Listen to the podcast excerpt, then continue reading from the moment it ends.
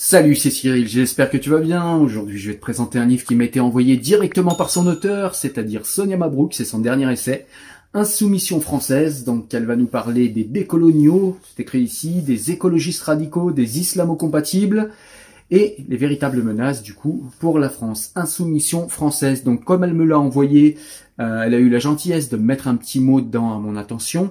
Et je vais te lire ce petit mot tout simplement parce que j'ai trouvé le message assez intéressant et surtout assez euh, parlant quant à l'angle qui est adopté dans ce livre, malgré qu'elle dénonce certaines choses. Allez, je te lis. Donc, cher Cyril, une insoumission française pour rassembler au lieu de diviser, pour exalter au lieu de dénigrer, amitié Sonia. Voilà, c'est écrit là. Donc voilà un livre qui, euh, je pense, va être très intéressant, qui va traiter des sujets qu'on traite régulièrement sur la chaîne. Donc euh, j'en suis déjà à la moitié, hein. j'ai commencé à le lire, puisqu'elle me l'a envoyé le jour où il est sorti. Euh, enfin en tout cas elle m'a envoyé avant, je l'ai reçu le jour où il est sorti. Et euh, il est sorti d'ailleurs le 14 avril. Et j'en suis à 56 pages sur un peu plus de 130.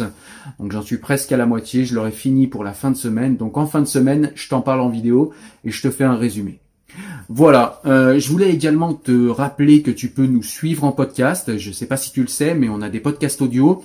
Ils sont euh, disponibles sur euh, évidemment iTunes, Spotify et sur tous les bons lecteurs de podcasts. Tu tapes Enfant du siècle ou Cyril Chevreau, plus sûrement tu vas trouver et tu vas tomber directement sur le podcast.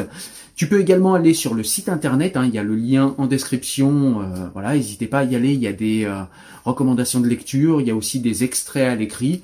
Ça peut être intéressant euh, quand on ne sait pas trop quoi lire et qu'on a envie de s'informer ou de s'orienter sur, euh, sur les sujets que je traite sur le site. Euh, je vous laisse aller voir. Il y a également aussi, et je l'oublie souvent, j'oublie de vous en parler, il y a le Tipeee.